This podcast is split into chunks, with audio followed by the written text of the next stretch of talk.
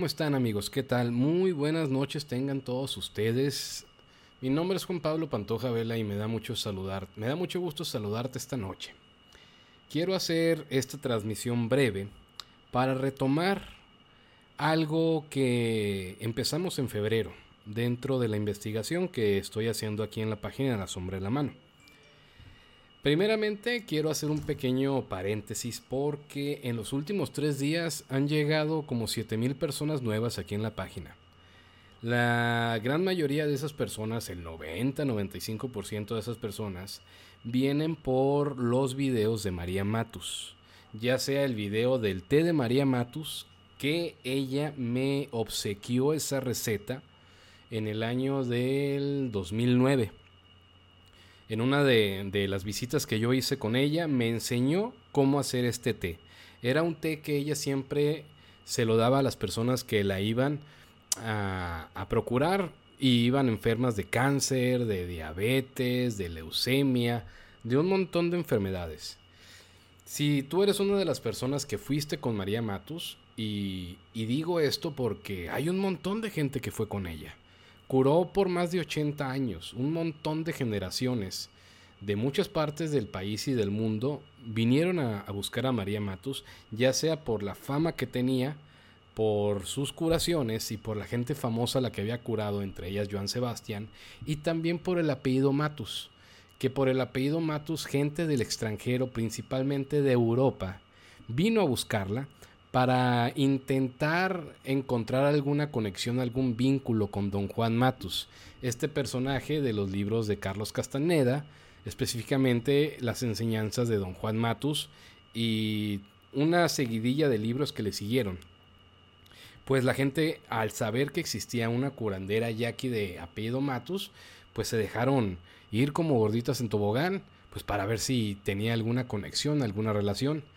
Pues sea la razón que sea, es cientos de miles de personas por más de 80 años fueron con María Matus y si tú eres una de esas personas que te tocó ir con ella, recordarás que ella tenía unas botellas con té en su mesita.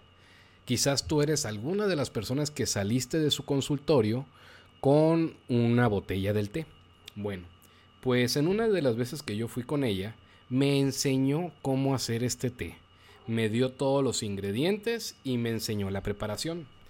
Como yo ya tenía el programa de relatos de Ultratumba en aquel entonces, yo le pedí permiso, yo le pedí autorización a María Matus para que me dejara compartir esa receta con todos los seguidores de Relatos de Ultratumba y me la dio, por eso yo tengo eh, la tranquilidad de compartirles la receta sin sentirme yo que estoy usurpando o que estoy hurtando algo que no me corresponde.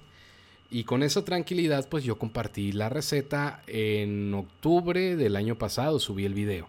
Pues ese video en tres días se ha compartido más de 7000 veces. Tenía un total hasta hace unos días de 7000 y cacho compartidas, ahorita ya rebasa, ya llega casi las 15000 compartidas.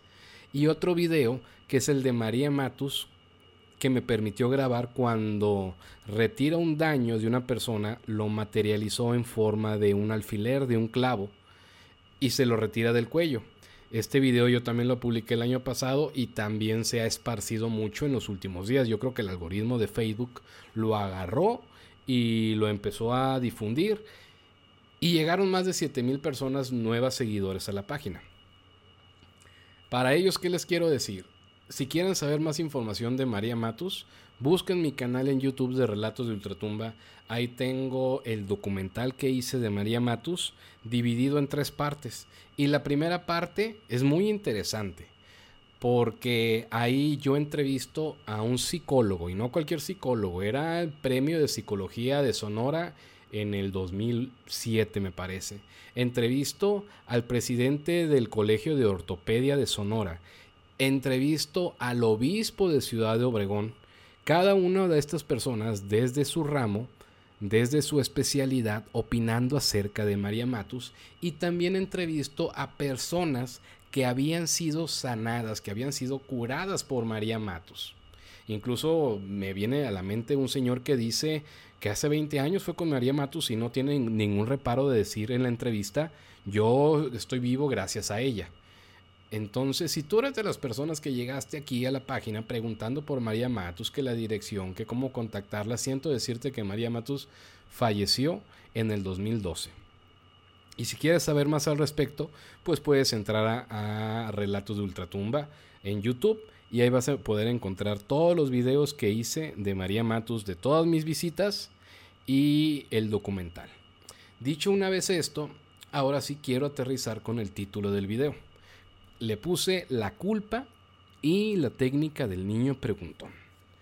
Quiero retomar contigo, contigo y me refiero a la persona que en febrero seguiste de cerca la investigación que estoy haciendo en, en la sombra de la mano y las técnicas que yo propuse, las técnicas que desarrollé en febrero para pues continuar con la investigación del experimento y me refiero específicamente a la técnica del niño preguntón, por medio de la cual tú al estar en tu estado mental alfa, al callar tu diálogo interno, al estar en un estado mental tranquilo y calmado, lanzabas una pregunta, una pregunta al aire tú en manera personal en tu interior. No es que se la dijeras a alguien, sino tú sentado mientras escuchabas el audio chamánico para que te ayudara a entrar al estado mental alfa, cuando ya llegabas a ese estado, que la gente que ha escuchado el audio chamánico sabe a qué estado me refiero, sabes cómo se siente estar en el ciclo mental alfa, sabes cómo se siente cuando callas tu diálogo interno. Una vez que lograbas estar ahí, te hacías una pregunta. Tengo en febrero un montón de transmisiones. Si buscas específicamente la del 13 de febrero, vas a ver una transmisión donde yo en vivo hice la técnica del niño preguntón con los ojos abiertos. Así se llama la técnica completa, que se compone de dos. Hacer, escuchar el audio chamánico con los ojos abiertos y después hacer la técnica del niño preguntón. Cuando tú haces una pregunta con tu silencio interno en tu ciclo mental alfa, te esperas, te quedas callado y observas cuál es el primer pensamiento que te llega. Eso es lo importante. El pensamiento que te llegue después de, hacer, de hacerte esta pregunta, pero ojo y subrayo con mayúscula y en negritas. Sí y solo sí haces esta pregunta mientras estás con tu silencio interno. Sí y solo sí si haces esta pregunta en tu ciclo mental alfa, que es lo mismo. Porque te puedes preguntar tú en cualquier momento del día.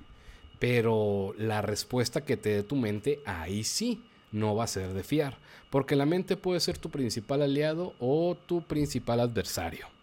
El, tú solito te metes el pie con la mente y con tus pensamientos. Entonces hay que saber cuándo preguntar, pero lo más importante, cómo preguntar. No solamente es cuándo. ¿Cuándo? Es ¿Cuándo es el momento para preguntar mientras estamos en el ciclo mental alfa? Pero lo realmente importante es lo que preguntamos, la calidad de la pregunta. Eso realmente es lo importante.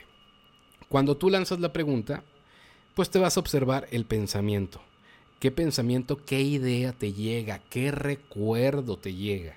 Y es en ese pensamiento, ya sea el de una persona o el de un acontecimiento que a ti te llegó, es el pensamiento que debes atender.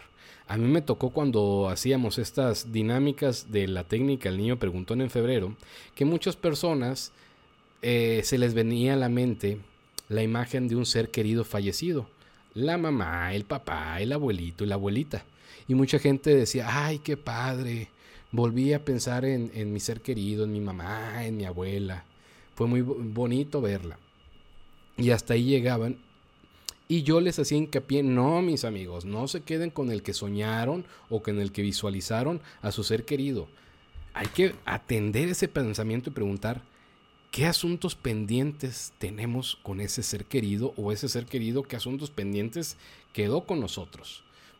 Y en la mayoría de los casos, por no decir que en lo general, ¿qué es? Algún remordimiento, este, alguna pelea que no te alcanzaste a despedir, que ya no se hablaban.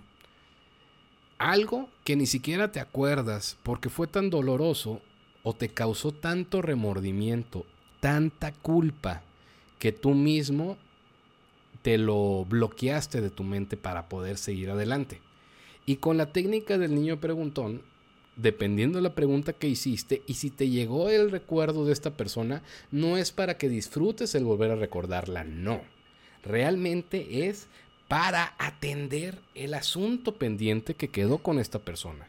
Porque es lo que está jodiendo tu vida, es lo que está jodiendo tu presente. Invariablemente de que sea el recuerdo de una persona, pero sí es atender el pensamiento que viene cuando lanzas la pregunta. Y ahora te quiero comentar la segunda parte del título que acompaña esta transmisión, que es la culpa. ¿Por qué? Si tú has seguido la página de cerca, es una investigación. Para los nuevos, como hay un montón de, nuevos, te voy a hacer brevemente una aclaración. Esta página no es una página, no es un grupo de autoayuda. Esta página no es un grupo de meditaciones, ni tampoco es una página eh, espiritual. No. Sí es cierto que, que, estoy, que entrevisté a Doña Petra, es cierto que tengo contacto con Doña Petra y que he llevado listas con Doña Petra y que la entrevisté. Mas sin embargo yo en esta página, La Sombra de la Mano, lo que estoy haciendo es investigar porque unos sí y otros no se curan a través de la energía. Porque si es cierto que hay muchas personas que se han sanado de la enfermedad más sorprendente que te puedas imaginar y con testimonios clínicos demostrados, también es cierto que hay un montón de personas que no encuentran ninguna sanación, incluso tristemente que se han muerto. Eso me llevó a mí a preguntarme por qué pasa esto. Y aprovechando mi cercanía con Doña Petra, la relación que yo tuve con María Matus, pues me decidí a hacer una investigación. Y para poder investigar, pues tienes que, aparte de buscar información, leer, etcétera, etcétera, es experimentar, es hacer ejercicios donde pongas a prueba las teorías que yo voy encontrando, desarrollando y ver si son ciertas o no. ¿Y de qué manera lo hice? Con dinámicas. De ahí es donde nació la dinámica de los vasos, la de estructurar el agua, la de callar el diálogo interno, la del OM, todas estas. No son audios de un grupo de autoayuda de meditación, no, son audios que yo diseñé específicamente para hacer ejercicios que comprueben mi teoría. Y ya llevo muchos meses, más de un año haciéndolos. Y estos ejercicios me han arrojado resultados que yo he ido recopilando y me han formado un criterio acerca de esto. Pues en todo este criterio que se me ha formado, en todos estos resultados que yo he recopilado, he llegado a conclusiones. Que sean ciertas o no, pues no lo sé. A lo mejor estoy completamente equivocado o a lo mejor tengo la boca retacada de razón, no lo sé. Pero aquí te va cuál es. Son las emociones y la manera en que manejamos las emociones. Calimán decía, quien domine la mente lo dominará todo. Yo eh, agregaría un poquito a esa frase. Quien domine o controle sus emociones, controlará su mente y dominará todo, incluso el cuerpo. Las emociones es la razón por la que nos enfermamos y es la razón por la que no permitimos que la energía, llámese Doña Petra, llámese chamanes, llámese Pachita, el chamán que tú quieras o la planta medicinal que tú quieras, esa energía, las emociones es lo que impide que esta energía pueda curarte para no echarle tanto rollo. En palabras llanas, tus emociones, tus traumas emocionales del pasado, para ser bien claro y específico, cuando me refiero a emociones, me refiero a tus traumas emocionales, tus heridas emocionales. Principalmente todas estas suceden cuando somos niños, ya sea la pérdida de uno de nuestros padres, un divorcio, un abandono, un abuso, lo que tú quieras. Cualquier cosa devastadora que uno sufrió de niño y que no arregló, que no te acercaste a nadie para desahogarte o que nadie se preocupó por ti por ser niño, antes, pues antes no, no pelábamos a las emociones. Ahorita se está poniendo de moda, pero antes 10, 20, 30 años, no hombre, ni de locos. Acuérdense que los hombres no lloran. Bueno, A esto me refiero yo con traumas emocionales y heridas emocionales que no permiten que la energía te cure. Y peor aún, esas mismas traumas emocionales y heridas emocionales del pasado son las que te enfermaron. Aquí entra un término que se llama somatizar, que en estos tiempos modernos lo vas a empezar a escuchar mucho. Somatizar quiere decir que una emoción, un trauma emocional de tu pasado, que no desahogaste, que no comentaste, que no trabajaste y que solamente dejaste ahí, que el tiempo entre comillas, sanar a las heridas, que no es cierto. Esa es la herida, esa es la mentira más grande que existe y la que más daño nos ha hecho y la que nos ha enfermado a todos. El creer que el tiempo cura las heridas, no. El tiempo es, son como capas de lodo que vas poniendo encima de la herida hasta que llega un momento que pones tanto lodo, pones tantos obstáculos que ya ni te acuerdas de la herida emocional. No quiere decir que la sanaste. ¿Cómo sería sanarla? Pues que fueras con un terapeuta, que lo hablaras con la persona que, que, tuviste el problema, ya sea que tú fuiste el victimario, o sea, el que dañaste o lastimaste a alguien, o el lastimado, o la víctima. Si tú no solucionaste eso y solamente dejaste que el tiempo hiciera las suyas hasta que te olvidas de la herida, pues ahí es donde nos jodimos. Esa emoción que creemos que el tiempo curó, ni más. Lo que pasó es que esa emoción fue poco a poco somatizando hasta convertirse en una enfermedad física. Llámese cáncer, diabetes, lo que tú quieras. Y las dos enfermedades que más están matando a la gente en la actualidad es el cáncer y la diabetes. Y la culpa. ¿Dónde entra aquí la culpa?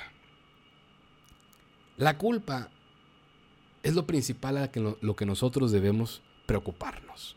Y es lo principal en lo que deberíamos de ocuparnos, de quitarnos. La culpa. Olvídate tú de la herida que te hicieron a ti. La culpa que uno se hace por haber hecho algo a alguien o dejado de hacer para uno mismo. Te lo voy a explicar. ¿Cuál es la culpa de haberle hecho algo a alguien? ¿Lastimarlo? ¿Herirlo? ¿Haberle mentido? ¿Haberle dado la espalda a alguien que nos apoyó?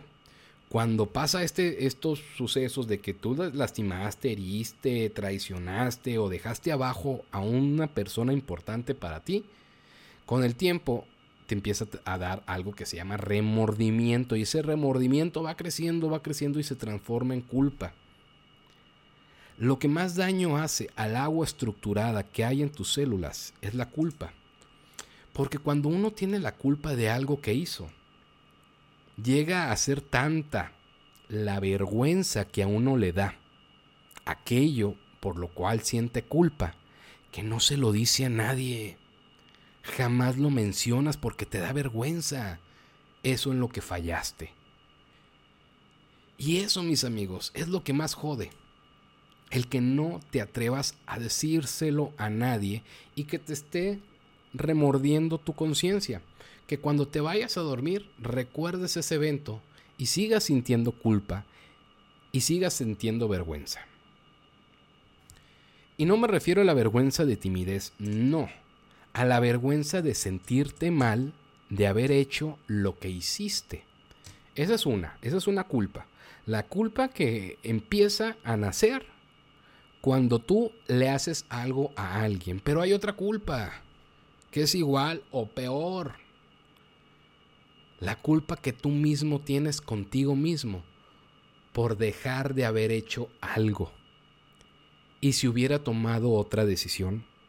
Y si hubiera tenido la valentía de en su momento haber hecho tal cosa que yo deseaba, y si hubiera hecho yo las cosas distintas, él hubiera, él hubiera termina formando o generando culpas.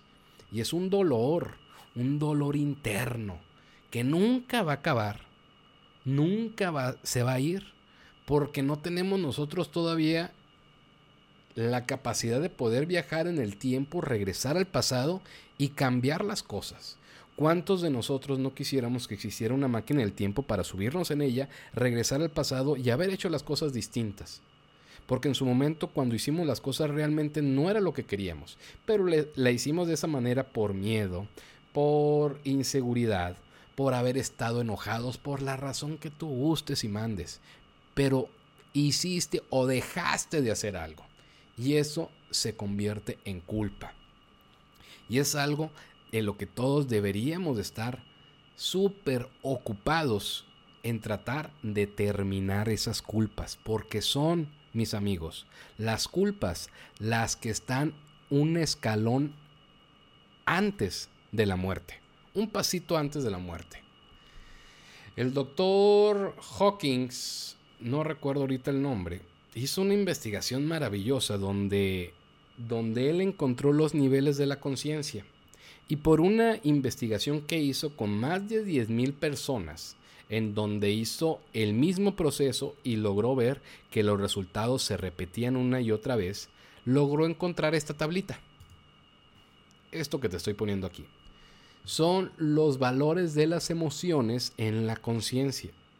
Si te das cuenta, el nivel más alto de, de, de mm, conciencia sería la iluminación, seguido por la paz, la alegría. Nótese que el amor no es el nivel de conciencia más alto. Uno pensaría que el amor no. Porque el amor, cuando, cuando hay amor, mmm, acuérdate que hay amores tóxicos. Hay amores obsesivos y eso no es amor. Pero la persona que lo está sintiendo piensa que es, amor. Y no, el amor no es lo más alto a lo que uno puede aspirar. Lo más alto a lo que uno puede aspirar, pues aquí es iluminación. Pero la iluminación, pues pocas personas en la historia la han alcanzado. Jesús, este, Buda, eh, ay, no recuerdo eh, eh, otro personaje este, oriental, Quetzalcoatl son las personas que han alcanzado la iluminación, pero en lo que nosotros, seres de carne y hueso, con nuestras virtudes y errores, a lo que sí podemos aspirar es a la paz. A la paz, no al amor, a la paz. Y si te das cuenta, el nivel de conciencia más bajo no es ni odio, no es coraje, no es miedo no es enojo, es la vergüenza. Una persona que está atrapado por la vergüenza, y repito, no la vergüenza de timidez, de que, ay, no me da mucha pena hacer esto, no, esa vergüenza no. La vergüenza, ese sentimiento que tú sientes de haber hecho algo indebido, no importa que nadie lo sepa, pero tú lo sabes y te da remordimiento y se convierte en una culpa con vergüenza. Es lo que te acerca a la muerte. En el caso de las curaciones energéticas, que es el tema que nos atañe aquí en la página de la sombra de la mano, todas aquellas personas que tengamos por una u otra razón culpas en nuestra vida, no nos vamos a curar por medio de la energía. Porque las culpas son barreras que impiden que la energía pueda transformar a nivel materia los órganos que están dañados. Aquellas personas que tienen la dicha, la fortuna de por alguna razón u otra liberarse de las culpas, son los más afortunados, porque ellos están a un paso de poder curarse, por el método que sean. Eh, si tú haces la técnica del niño preguntón, esta técnica a ti te va a permitir encontrar cuáles son las culpas que hay en tu vida.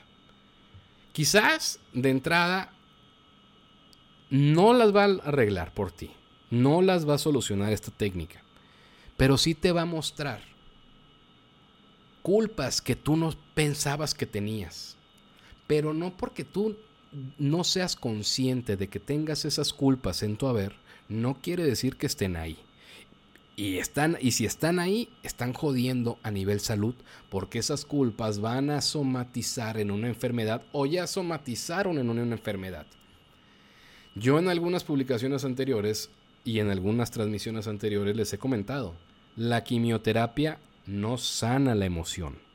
La quimioterapia pues va a tratar de destruir las células cancerígenas. Las células cancerígenas presentes que estén en tu cuerpo pero no va a curar la emoción que provocó la existencia de esas células cancerígenas. De tal manera que esto me recuerda a Joan Sebastián, porque Joan Sebastián, por muchísimas personas fue sabido que hace 25, 30 años él visitó a María Matus, entre muchas celebridades, López Dóriga, este, el pintor Cuevas, en muchísimas personalidades, pero el caso más sonado en aquellos tiempos, estoy hablando en los 2000, fue Joan Sebastián. Y dirán ustedes, uy, pues qué ching, pues ni tan chingona la doñita porque se murió Joan Sebastián de cáncer, entonces ¿qué hubo? ¿Qué pasó? ¿No que lo curó? Pues sí, mi estimado y palurdo amigo cerrado de mente alguien limitado de mente pues podría pensar esto, pero si, si dejas de ver solamente un árbol para ver el bosque completo, quiero que mm, pienses en la siguiente reflexión. La quimioterapia, ¿qué es lo que busca? Pues eliminar las células cancerígenas. María Matus con el tratamiento que le hizo a, Joan Sebastián que hizo, eliminar las células cancerígenas, pero no sanó la emoción de Joan Sebastián. María Matus ni Doña Petra son psicólogas ni terapeutas emocionales. Ellas no van a sanar tu emoción. Eso ya es chamba de uno mismo. ¿Yo qué puedo suponer en el caso de Joan Sebastián que en paz descanse? Pues sí, efectivamente, María Matus le extendió la vida. Veto a saber si fueron 5, 10 o 15 años los que Joan Sebastián siguió en este mundo gracias a la ayuda que le dio María Matus. Pero al Joan Sebastián no haber sanado las emociones que le originaron en un principio el cáncer, pues ¿qué pasó? A la vuelta de los años, el cáncer se volvió a presentar. Yo siempre les doy un ejemplo muy visual y muy práctico, los granos que tienen pus. Si tú un grano con pus te sale en la cara, lo único que haces es medio pellizcarlo y sale la pus, al día siguiente te va a volver a salir el grano con más pus y si sigues así va a volverte a salir. Si te lo sigues pellizcando va a volverte a salir, se te va a infectar y puede ser peor. ¿Qué es lo que se necesita para que cuando te exprimas el grano ya no te salga pus y ahí quede ya el asunto? Sacar la raíz del grano. Con esta analogía pensemos. La quimioterapia no va a extirpar no va a extirpar o sanar la emoción de ti la curación de Doña Petra no va a sanar la emoción que a ti te enfermó. Tenemos que buscar otros medios para sanar la emoción que fue la que nos enfermó para dos. Si eres de las personas afortunadas que por medio de la técnica de los vasos o si fuiste a ver a Doña Petra o a cualquier curandero te sanaste, pues necesitas sí o sí echarte un clavado y ver qué chingados fue lo que te enfermó, qué emoción, qué evento catastrófico de tu niñez. O más jodido el asunto, qué evento catastrófico emocional de tus antepasados fue la que provocó tu enfermedad. Y por otra parte, si eres de las personas que has ido mil veces con Doña Petra, con todos los chamanes, con Panchita, código con Pachita, con María Matos, con la que gustes y mandes, y no te sanas, con más razón tienes que solucionar primero el trauma emocional que vienes cargando. Ese trauma emocional que en tu presente te hace ser de tal manera, ya sea tóxico, enojón, histérico, de mal humor, lo que tú quieras llamar. Porque antes no eras así. Bien dice un refrán, la mula no era arisca, la hicieron. ¿A qué se refiere este refrán? Pues de que tú antes eras de una manera calmada, tranquila, veías la vida más de color de rosa, pero a raíz de un chingazo que te dio la vida por medio de una o varias personas o situaciones, pues empezaste a modificar tu forma de ser. más que nada como una manera de protegerte, decir, ya no me vuelven a hacer pendejo. Y si a esas vamos, en lugar de que me chinguen, pues yo primero voy a chingar. ¿Cuántas veces no hemos escuchado esto? ¿O cuántas veces tú no has estado en esta situación? Tú no eras así. La vida y las circunstancias te hicieron. De la misma manera que esas circunstancias van a terminar somatizando en una enfermedad si es que no ya somatizaron. Si eres estás enferma de cualquier cosa, ten por seguro que el origen de eso viene de un trauma emocional. Y eso no lo dice la biodescodificación. Biodescodificación que fue inventada por el doctor Hammer, un médico alemán que desarrolló la nueva medicina germánica, que es el papá de los pollitos de todos los biodescodificadores que ahora existen. Afortunadamente en nuestros tiempos pues, existe el Internet, existen herramientas de búsqueda como Google. ¿Y qué te permite a ti esto? Pues la enfermedad que tú tengas, escríbela en el buscador, ponle por ejemplo, no sé, problemas en los riñones, biodescodificación eh, problemas en la espalda, problemas en la rodilla, el padecimiento, la enfermedad que tú tengas, seguido de la palabra biodescodificación, y ve los resultados. Ve en, los en cualquiera de los resultados que te arroje eh, el buscador, métete a uno y vas a ver, según la biodescodificación, cuál es la emoción que provocó esa enfermedad. Y estoy casi seguro que si te pones a hacer memoria, vas a decir, a la madre, es cierto. Yo cuando estaba pequeño me pasó esto. A la madre, y ni siquiera me acordaba. Y esa es la primera, y ese es el primer paso para trabajar en esto. Pero quiero volver a repetirte. La culpa. La culpa. Y la técnica del niño preguntón que yo te presenté en febrero, ahorita no me daría tiempo para explicártela toda. Te pido que si estás interesado, te metas a, Aquí en la página, en la parte superior, vienen unas pestañas. En una de ellas dice videos.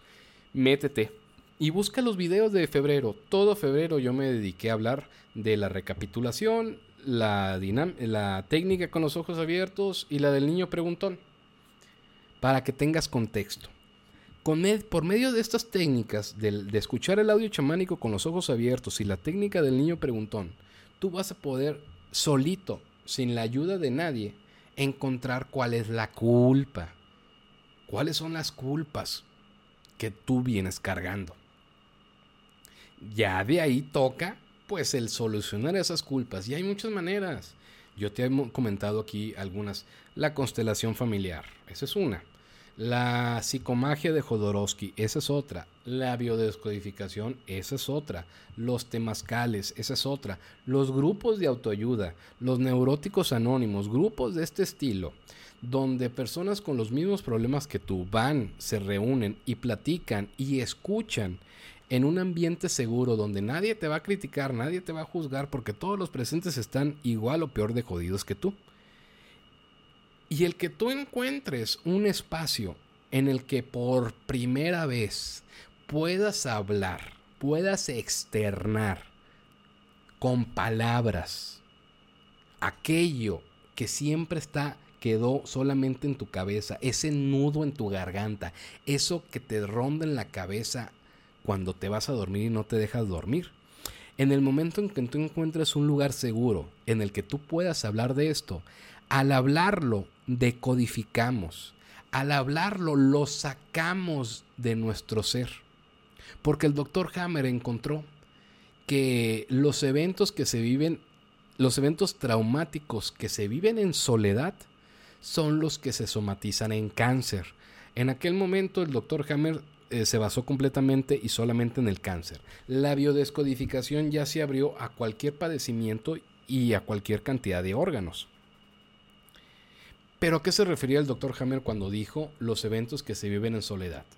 Yo intuyo, y quiero hacer aquí abrir otro paréntesis. Todo lo que aquí yo te diga, yo no soy experto, yo no soy terapeuta, yo ni siquiera terminé la universidad, yo me salí a segundo semestre de universidad. Todo lo que te diga yo es opinión personal y lo que yo he visto, observado y lo que mi sentido común me ha dicho que es. Cuando el doctor Hammond se refiere a un evento que vive uno en soledad, traumático, también se refiere a todas aquellas cosas que no has contado. Eso es otra manera de soledad, algo que no se lo cuentas a alguien. ¿Y por qué no le cuentas a alguien algo? Pues porque te da vergüenza lo que hiciste. ¿Qué van a pensar de mí si digo esto? Van a pensar que soy un monstruo. No, no, no se lo voy a decir a nadie. Me voy a seguir callando porque nadie me va a comprender. Me van a juzgar. Y yo lo que necesito es comprensión. No es que me juzguen. ¿Y qué pasa? Te callas. Te callas. Y eso es lo que jode. Cuando te callas, cuando no lo externas, cuando no lo exteriorizas y lo dejas en tu interior es cuando se somatiza en una enfermedad. Por eso los grupos de autoayuda sirven tanto. El que tú te sientes rodeado de un grupo de personas que tienen los mismos problemas que tú y que tú escuches a otros hablar y que generen una confianza para tú poder por primera vez confesar algo que traías cargando en tu espalda. Esa madre te va a ayudar más que mil quimioterapias al mismo tiempo. Y en lo que yo voy, en lo que yo voy con la investigación, en lo que me dijo Doña Mentra de que la mente solo es lo más importante, las emociones viven a nivel de nuestra mente. No están a nivel físico, no es algo que podamos ver y medir las emociones. Es algo intangible. ¿Qué significa intangible? Es algo que no podemos ver, no podemos medir, pero se sienten. ¿Y cómo joden, verdad? Las emociones, mis amigos. Principalmente la culpa.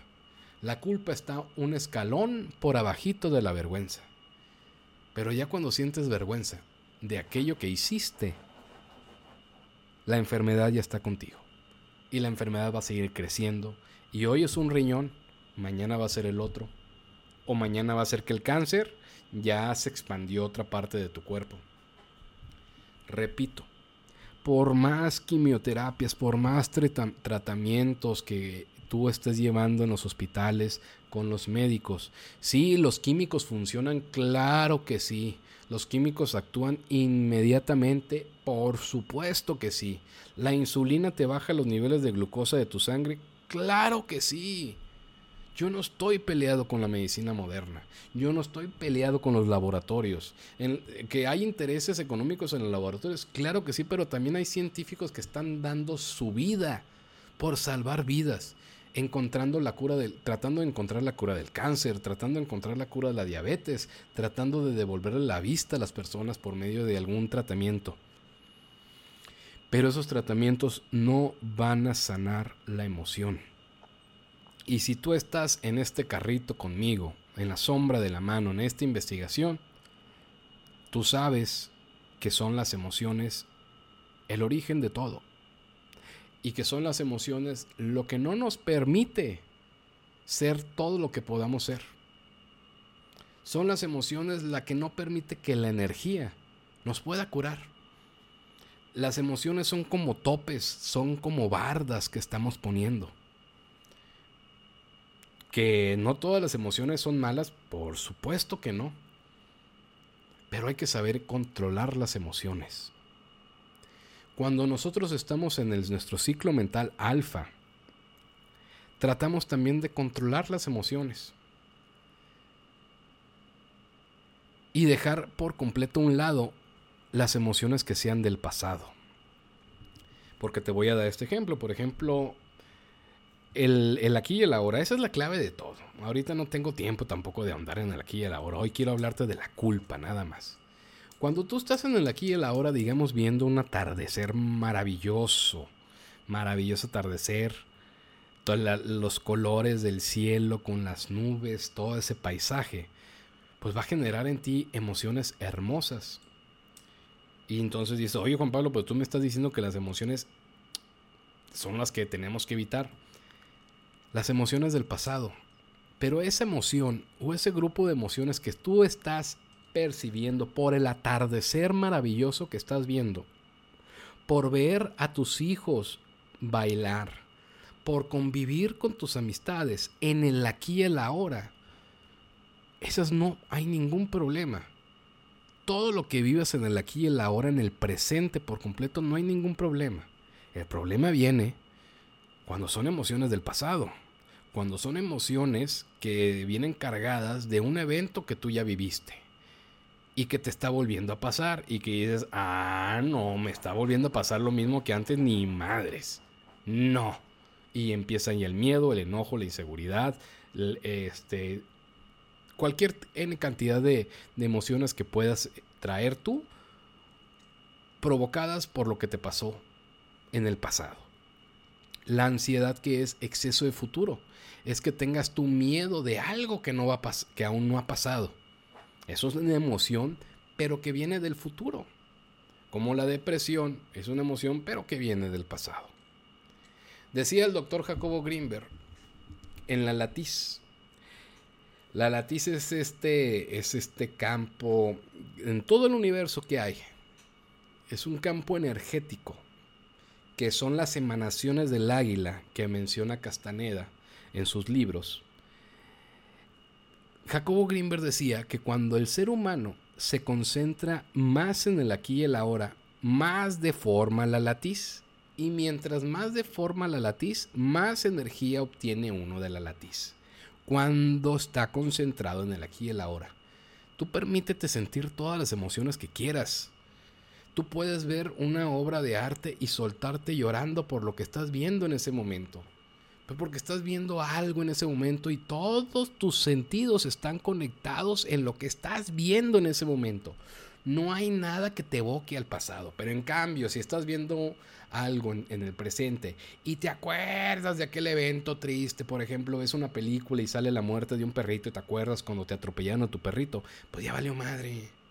Porque ahí no estás conectado en el aquí y el ahora y te está trayendo una emoción del pasado. Claramente algo que no has sanado porque en tu presente todavía te está haciendo llorar. Pero principalmente lo que debemos de nosotros abocarnos es buscar cuáles son las culpas que tenemos. Las culpas por haberle hecho algo a alguien o las culpas que nos echamos a nosotros mismos por haber dejado de hacer las cosas. ¿Cuántos de nosotros no hemos escuchado la, frase de que el hubiera mata? El hubiera no existe y el hubiera mata. ¿Cuántas veces no se te ha ido el sueño pensando de cómo hubieran sido de diferentes las cosas si en su momento hubieras actuado distinto? que si hubieras, este, si, en lugar de haber agarrado el ricachón, te hubieras, ah, te hubieras quedado con el que te quería, si en lugar de haber agarrado el trabajo ese, hubieras hecho caso a tu corazón y hubieras emprendido tu propio negocio, todas esas cosas son las que se convierten en las autoculpas. Y si todavía no te han enfermado, lo van a hacer. Primero uno enferma de la mente y luego enferma del cuerpo. Yo creo que son pocas las personas que están en esta página o que están escuchando esta transmisión que están completamente sanos emocionalmente. Primero la culpa y la vergüenza joden a nivel mente y después ya se somatizan en algún órgano y te joden el órgano. Y la biodescodificación te va a decir qué emoción de tu pasado es la que jodió este órgano. Y para las personas que están conectadas y que conmigo estuvieron en febrero haciendo las técnicas, haciendo la técnica del niño preguntón, la técnica con los ojos abiertos, también a ti me dirijo. Yo me tocó ver en, testimonios que dejaron las personas en febrero cosas maravillosas y sorprendentes. parejas que en media hora solucionaron problemas de cuatro años. Un muchacho que dejó de pistear, que escribió aquí en los comentarios públicamente en la página está, oye carnal, ya van seis veces que vienen mis compas por mí para irme a pistear y no he querido. Una, una mujer que escribió, una mujer que se autodescribía como alguien histérico y que explotaba fácilmente con su pareja. En una situación bien cotidiana de que su pareja le preguntó, oye, ya sabes si llegó el correo. Ella, ella le dijo y le contestó con un simple no sé. Y cuando le respondió así, ella misma se sorprendió. y lo escribió aquí en los comentarios, dijo, yo en cualquier otro momento hubiera explotado y le hubieras dicho, pues ve y fíjate tú, huevón, ¿qué crees que yo estoy aquí pintado, que no estoy sin hacer nada para que sea tu criada? Palabras más, palabras menos, pero esa fue la, la, la idea que, que dijo. Y en ese momento, en lugar de aventarle todo el carro al marido encima por haberle hecho esa pregunta, simple y sencillamente le contestó un no sé y ella misma escribió en el testimonio. Me sorprendí de lo fácil que es contestar tan sencillo un simple no sé. En otro momento yo me hubiera desgastado, me hubiera peleado con mi marido y los dos nos hubiéramos lastimado. Habría que ver estas personas cuáles, cuáles fueron las culpas que soltaron, cuáles fueron las emociones que sanaron que en, el, que en uno de los casos, pues, al chavalo ya no tenía ganas de pistear. La señora, mientras lavaba los platos, ya no sintió la necesidad de madrearse al marido por haber preguntado que si ya había llegado el correo. Y yo te voy a platicar algo muy personal que yo viví en, en febrero. Yo tengo diabetes desde los 23 años, yo ahorita tengo 41. Y para los que son diabéticos, pues se habrán dado cuenta que cuando uno hace pipí, pues hace espuma. Bueno, en mi caso. Había unas veces, yo siempre, siempre. Y había unas veces que parecía que había jabón porque se, levantaba un espuma bastante en el excusado. Yo solté una culpa en, en febrero, una culpa muy grande que yo venía cargando. Para mi sorpresa, pero para mi enorme sorpresa, que yo no me lo esperaba, dejé de, dejé de hacer espuma al momento de, de orinar. Y yo ya había iniciado hace dos años ya de manera formal y fuerte y con, a conciencia un tratamiento médico con insulina y metformina y unas pastillas bien caras que me cuestan dos mil pesos al mes. Que me habían bajado los niveles de azúcar, sí, a veces andaba 98, 102. Pero ¿saben una cosa? No había dejado de, hacer espuma cuando orinaba. Cuando solté una culpa con mis hijos que yo venía cargando, dejé de, dejé de hacer espuma cuando oriné. Y dije a la madre, pero qué clase de brujería es esto, como dice la frase. Esta madre es cierto. O sea, yo ya lo he visto en los comentarios, en los testimonios, y yo estoy siendo testigo, porque yo me di cuenta que solté esa culpa. Cuando lo solté, me di cuenta. De ahí viene lo del desapego. El desapego es soltar culpas. Y cuando yo solté esa culpa, dejé de hacer espuma al momento de orinar. Para mí fue súper contundente eso. Creo que nunca lo había comentado aquí. Pero te lo comento pues para que te animes a probar. Yo no estoy peleado con, los, con, los, con los tratamientos químicos de la medicina moderna para nada. Recurre a ellos. Pero eso sí te voy a decir. Los tratamientos químicos no curan las emociones. Doña Petra no cura las emociones. María Matos no curaba las emociones. Eso ya es chamba tuya. Eso ya es chamba mía. No va a venir ningún chamán ninguna planta, ni el sapito, ni el cambó, nada. Si tú no decides a nivel conciencia echarte un clavado a tu pasado y sanar tus emociones, liberarte de las culpas. Yo encontré errores muy grandes en las personas que hacían la técnica del niño preguntón porque se quedaban un paso abajo y el que hace un paso abajo es no cumplir con el objetivo. ¿Cuáles eran los errores? Decir, perdoné ya a la persona que me hizo daño. Ya la perdoné.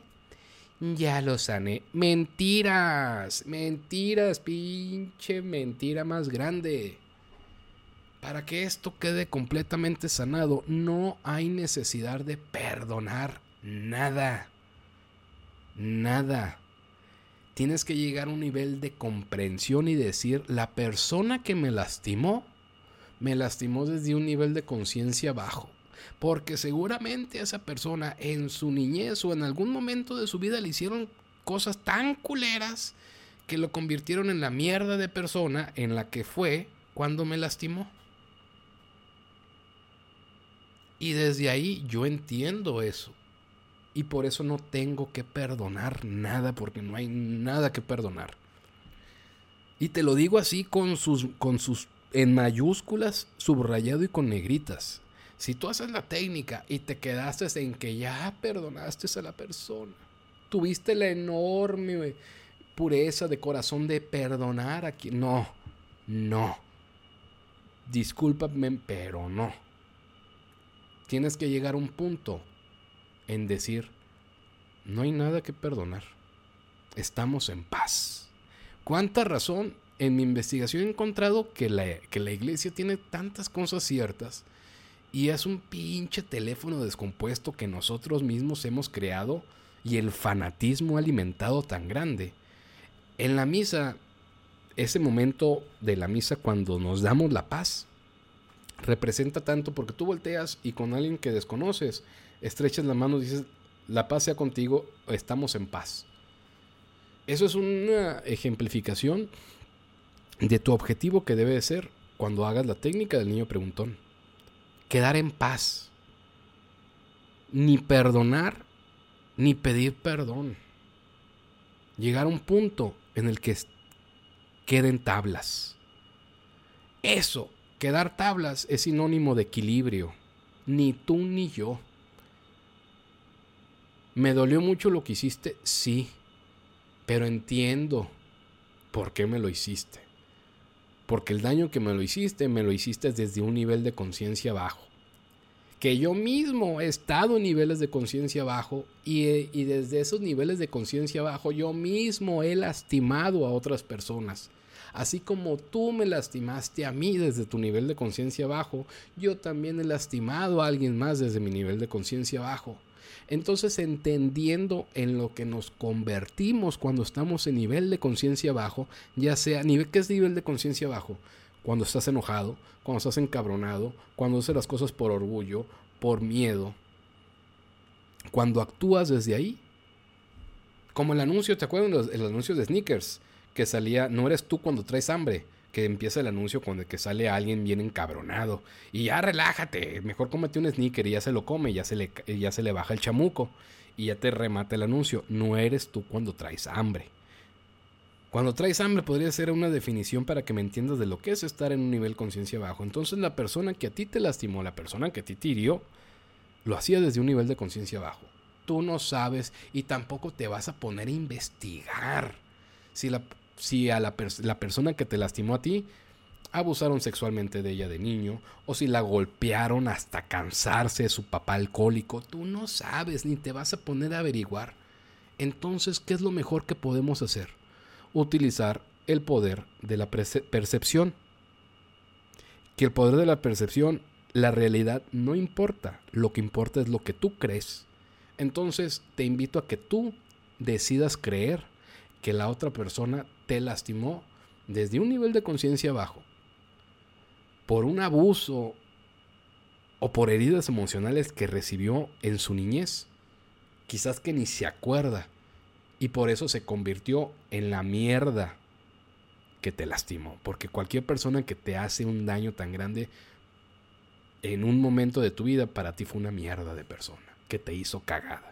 Perdón por las palabras, pero cuando uno está dolido, pues son las palabras que uno escoge. Estamos hablando con la verdad, hombre. Y aparte, ya es casi de madrugada. Y eso es a lo que tenemos que llegar. No se detengan en decir, ay, ya perdoné. Qué noble fui en perdonar en aquel que me hizo daño. Ni madres, ni madres. Estás hablando desde tu ego, sintiéndote superior. Tan superior que eres quien debe de eh, otorgar un perdón. No. La comprensión. La comprensión. Y eso es lo que debemos de aspirar todos. Pero como les dije hace rato, no me hagan mucho caso a mí. Yo no soy un especialista. Yo no soy una persona espiritual. Yo solo soy un simple mortal que está aprovechando las circunstancias de la vida, estoy aprovechando que conocí a María Matus y que me otorgó el maravilloso privilegio de darme una entrevista, que conocí a Doña Petra, que me otorgó ese también privilegio enorme de dar una entrevista y que estoy haciendo algo productivo con eso. Y a raíz de eso me puse a investigar. Y estas son las conclusiones a las que yo he llegado después de leer, y no exagero, miles, miles de testimonios que han dejado aquí las personas a lo largo de más de 12 meses de dinámicas y ejercicios. Y esas son mis conclusiones. Te las dejo para que tú pues las medites, pienses en ellas, pero lo más importante, las pongas en práctica. Me pregunta Mercy Castro, ¿dónde puedo hacer la técnica? El niño preguntó, entra a la sección de videos, están en la pestaña superior de la página y busca todas las transmisiones o todas las publicaciones del mes de marzo, perdón, de, febrero. Yo te recomendaría y les recomendaría, váyanse al mes de febrero, no solamente en videos, vean las publicaciones, vean lo que la gente que empezó a hacer la técnica del niño preguntón escribe, perdón, escribió. Lo que dijo que encontraron y modificaron en dos minutos. Lo, lo tremendamente sorprendente de la técnica del niño preguntón. Ay, no me gusta usar esta palabra mamona cósmica tonteja. No es que sea una palabra cósmica tonteja, es que le han dado esa connotación la gente cósmica tonteja. Pero con la técnica el niño preguntón arregla las cosas a velocidad cuántica. Y un problema que por medio del método tradicional como es un terapeuta, un psicólogo, te tardarías nueve años en solucionar. La técnica del niño preguntón en cuestión de dos minutos lo soluciona. Y se los digo porque la gente lo escribió. Y vas a leer historias tan sorprendentes que te van a dar ganas de probar esto y de hacerlo, porque de eso se trata. Dice JJ Cortins, Tiene tienes toda la razón, a los 18 años que me engañó mi primer novia, me volví igual a ella y jugaba con los sentimientos de las chicas y a la fecha la vi hace meses y sigo sintiendo el coraje al verla. Claro, ¿cuántos como tú? Yo también pasé por ahí. A mí también me agarraron mi corazoncito de pollo y le hicieron cagada. Lo pusieron en un molcajete y lo trituraron y al final me hice una mierda de persona. Y dije, no, no, estuvo ya. Ya no voy a dejar que nadie me lastime. Me haces recordar tú, este, JJ Cortins, de los casos que puedes encontrar en febrero. Una persona que dice que gracias a la técnica del niño preguntón, logró sanar una relación que tuvo de 18 años. No, una, no algo que lo vivió a los 18, sino una relación de 18 años. Entonces, imagínense lo que es la bronca emocional que te genera una ruptura conflictiva de una relación de 18 años. Pues te genera y te deja huellas súper complicadas. Y esta chica públicamente hizo una, este, eh, un testimonio largo, pero tan maravilloso, donde explica lo que vivió y cómo esta técnica hizo ver a la otra persona y entender que también la otra persona cuando la lastimó, pues también era un ser lastimado y herido. Y desde ahí ella lo comprendió. Y no es que lo perdonara porque sí lo perdonó. Pero llegó un punto en el que dijo que no hay nada que perdonar. Ya estamos en paz, estamos tablas, ya. Cada quien por su lado. Ni te odio, pero no te deseo mal. Ni te amo. O sea, ni fu ni fa. Estamos en paz. A eso los invito. Eso es lo que yo con las personas aquí en febrero estuve haciendo. En marzo yo emprendí un viaje y, corté de tajo lo que yo venía haciendo con la técnica del niño preguntón y yo venía desarrollando otras técnicas que ya las detuve. La técnica del abogado leper honesto, la técnica del Pepe el Grillo, todas esas están descritas en el mes de febrero y las puedes hacer y te van a servir de mucho, pero yo ya no las continué. Eh, porque, eh, pues, eh, mm, estoy en una etapa de comprobación, de, de acercarme a las fuentes del conocimiento y comprobar cosas. Y pues no puedo hacer dos cosas al mismo tiempo, entonces desafortunadamente. Y pues me detuve, me detuve con las técnicas del niño preguntón, pero ahí están. Para quien quiera seguirlas, entren al mes de febrero. Pero principalmente lean los testimonios. Porque al leer los testimonios estoy seguro que se van a motivar. Estoy seguro que al leer los testimonios vas a encontrar a alguno que haga clic contigo, algún testimonio que, con el cual te sientas identificado y digas, no mames, yo soy así, a la madre me pasó así.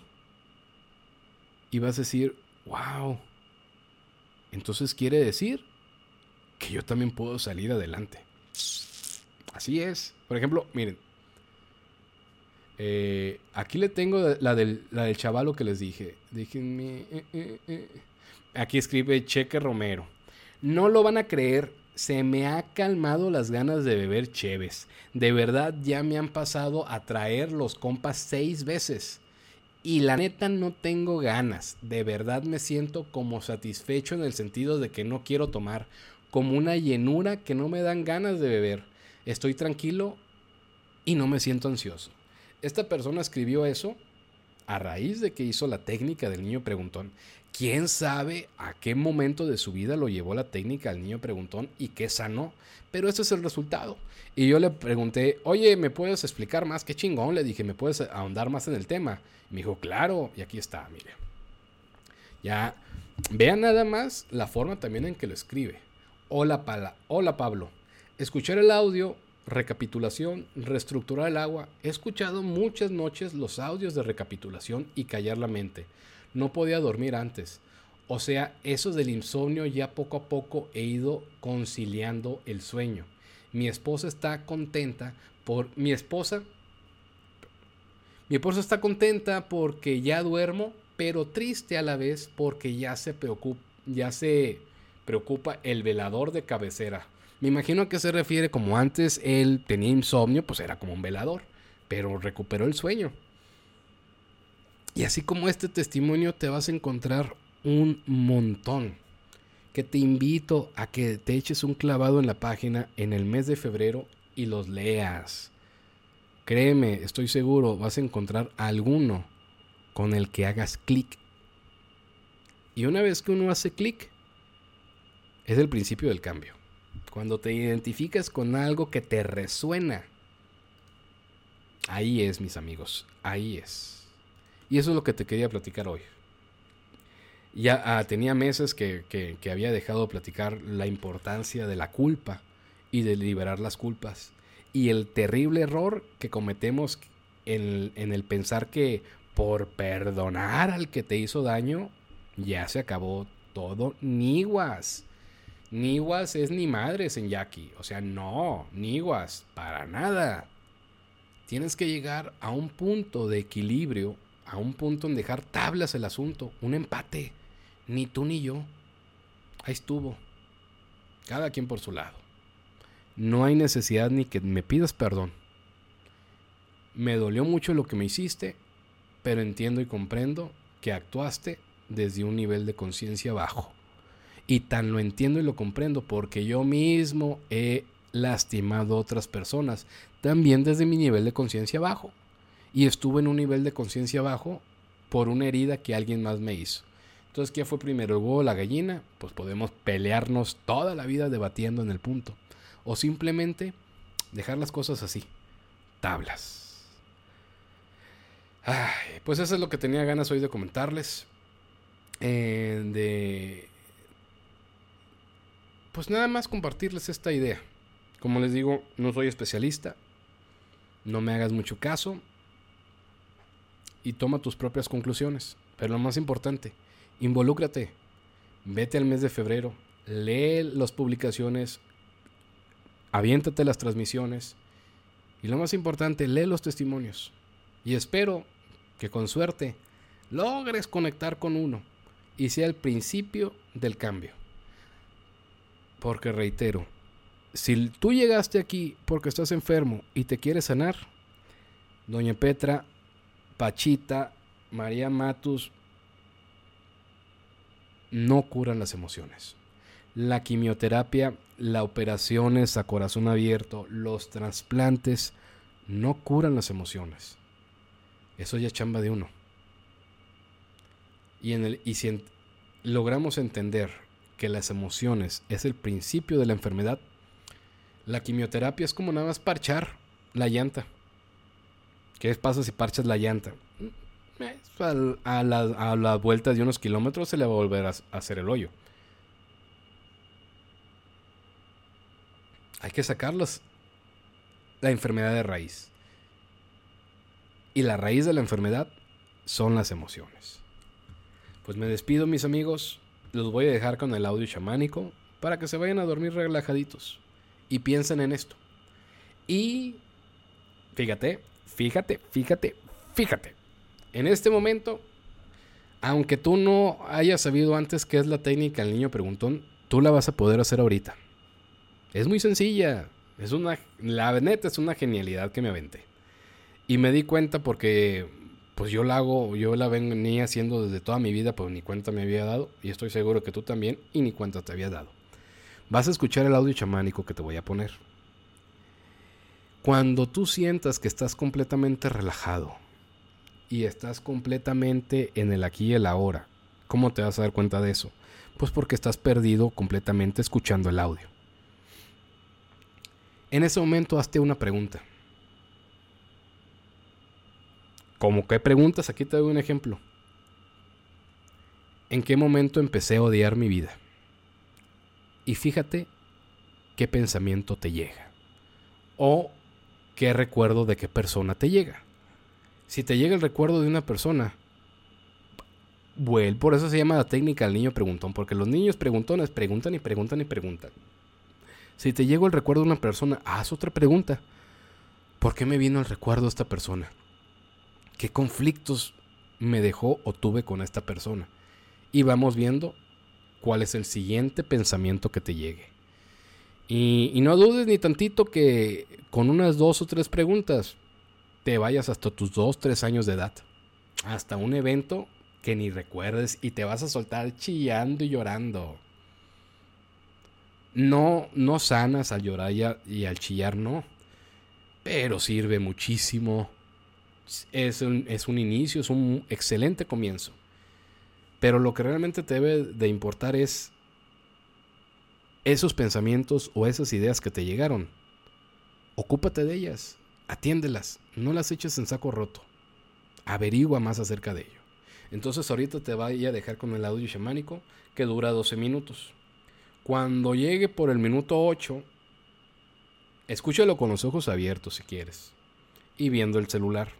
Lo que tú quieras. O viendo el celular la pantalla del tiempo. O lo que sea. Pero ponle atención al audio. Para que tu mente entre en el ciclo mental alfa. Y ya cuando estés ahí, en el ciclo mental alfa, lanza la pregunta. Y así es como se hace la técnica del niño preguntón a grandes rasgos. Y ahorita la vas a poder hacer ahorita mismo escuchando el audio. Te invito a que lo intentes. Y si me estoy extendiendo tanto es que no encuentro el chingado audio aquí. Dame un segundito y ahorita te lo pongo.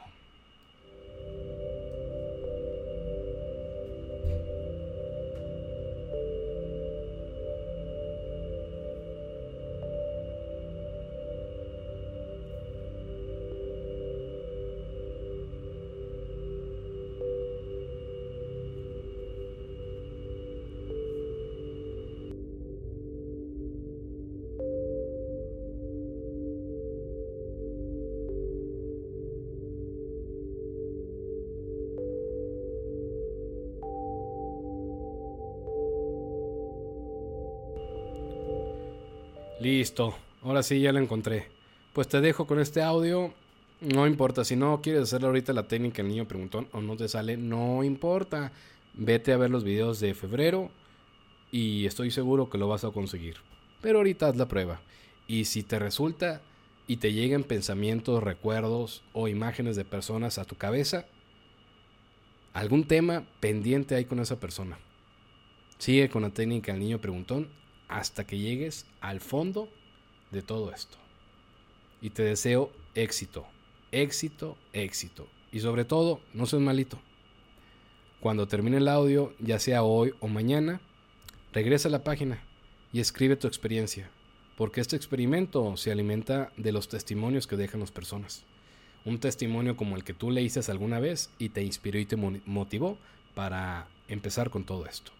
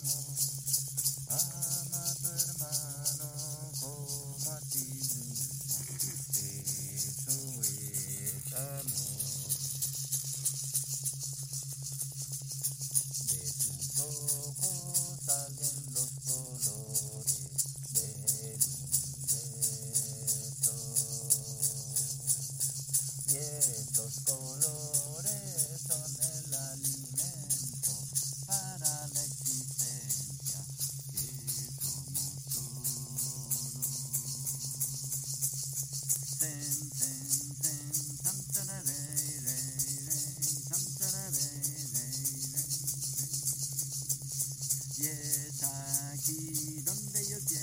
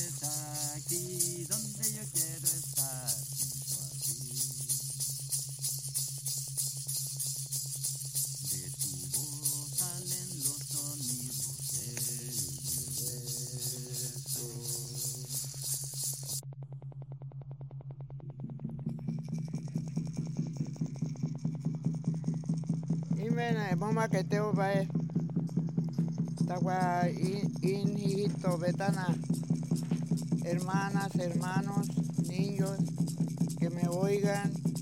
Y ne poco a poquito entonces o tan hito si me atacata en Egipto ta ay ne vino a tu 60 wa subti su cane Egipto que yan entonces y milite mai wa kabeni me mama que te ho no en que te milite ho ne yane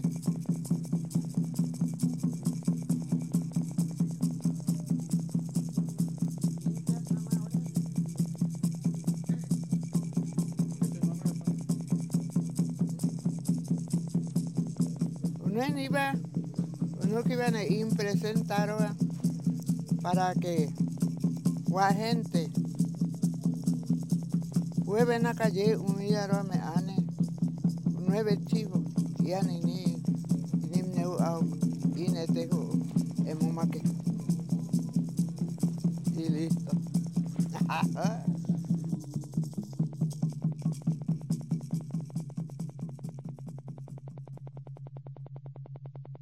Yo creo que todos somos chamanes, todos somos brujos, todos somos santos y dioses. ¿No te crees que el chamanismo, la medicina, el amor, nace como la primera madre en la primera cueva? Le cae el niño, tiene dolor, lo coge, le mete la mano encima y sopla. Acto fundamental de la imposición de manos y la utilización del soplo, que bien sabes son fundamentales en todos los rituales chamánicos del mundo. Yo creo que todos somos chamanes, todos somos brujos, todos somos santos y dioses, porque si se pone la frontera en la, la espiral ascendiente, no me interesa. Yo creo que cuando alguien se da un golpe con el codo, así, en una mesa, pone la mano y dice, ¡ay! ¿Y por qué ponemos la mano en este codo? ¿A qué sirve?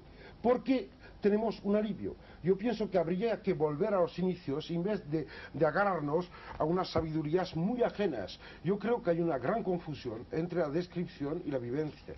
Y pienso que hoy es día de dar paso a la vivencia. Y por una vez me callo. Que nosotros tenemos capacidad de curarnos a nosotros mismos, pero mucho más de lo que podemos. Basta con aprender a relajarse. Eso es es el, el- el secreto para la buena salud. Y aquí vamos ya al cerebro. Es baja esos 20 ciclos por segundo que está tu cerebro normalmente así. Relájate un poco y automáticamente viene un frenazo.